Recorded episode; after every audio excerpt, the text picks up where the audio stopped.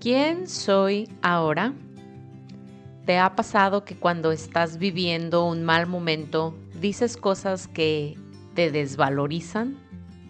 Frases hacia ti mismo como, ¿ves?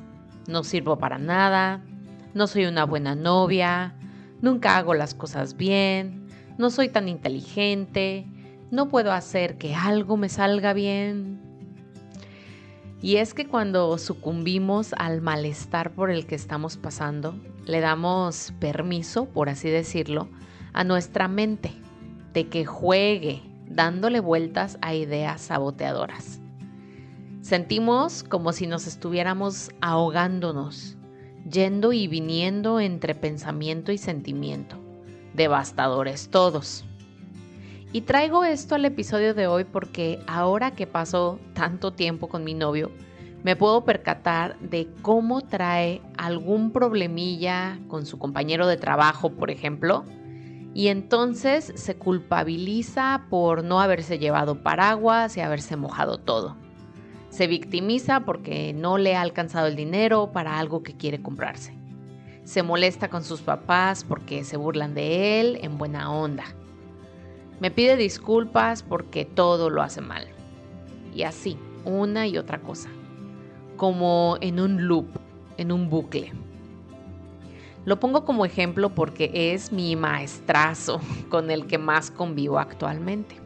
Y porque a través de él y estas actitudes que a veces tiene, me doy cuenta de la parte emocional herida que habla cuando la está pasando mal la cual dista bastante de quien Él realmente es.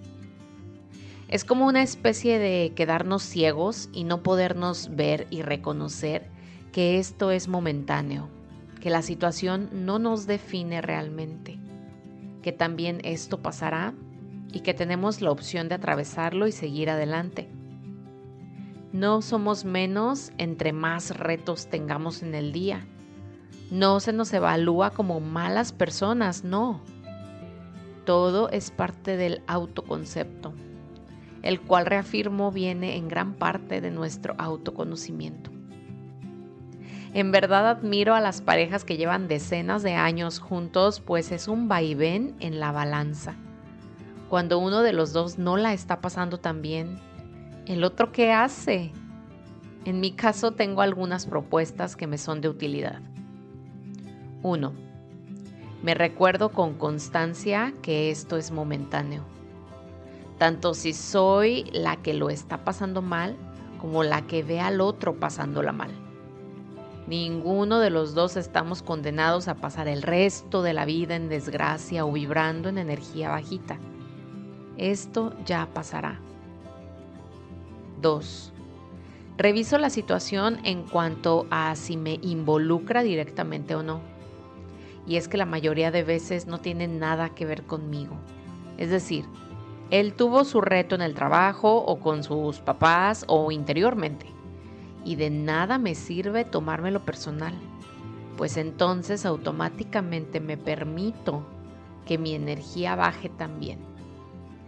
Y no es que no haya empatía, sino que yo también estoy aprendiendo a proteger mi estabilidad emocional y mental.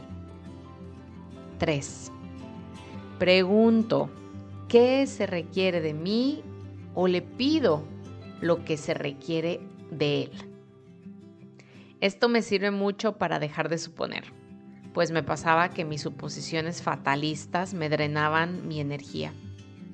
Entonces ahora pregunto, ¿qué necesita?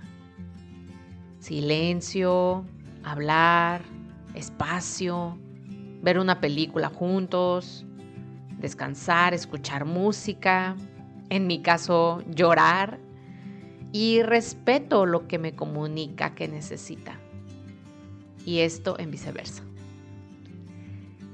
Es muy interesante la verdad porque hay días en que alguno de los dos no traemos lleno el tanque de la paciencia y puede haber una explosión.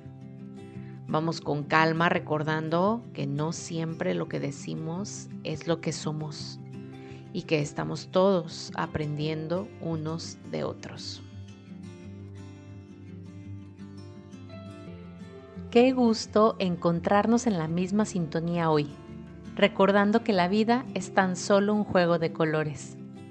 Agradezco de corazón tus comentarios a lo que hoy has escuchado, por lo que puedes contactarme a través de un mensaje por Instagram y unirte a nuestro canal de difusión en la misma aplicación para seguir en armonía. En la descripción de este episodio te dejo el enlace directo.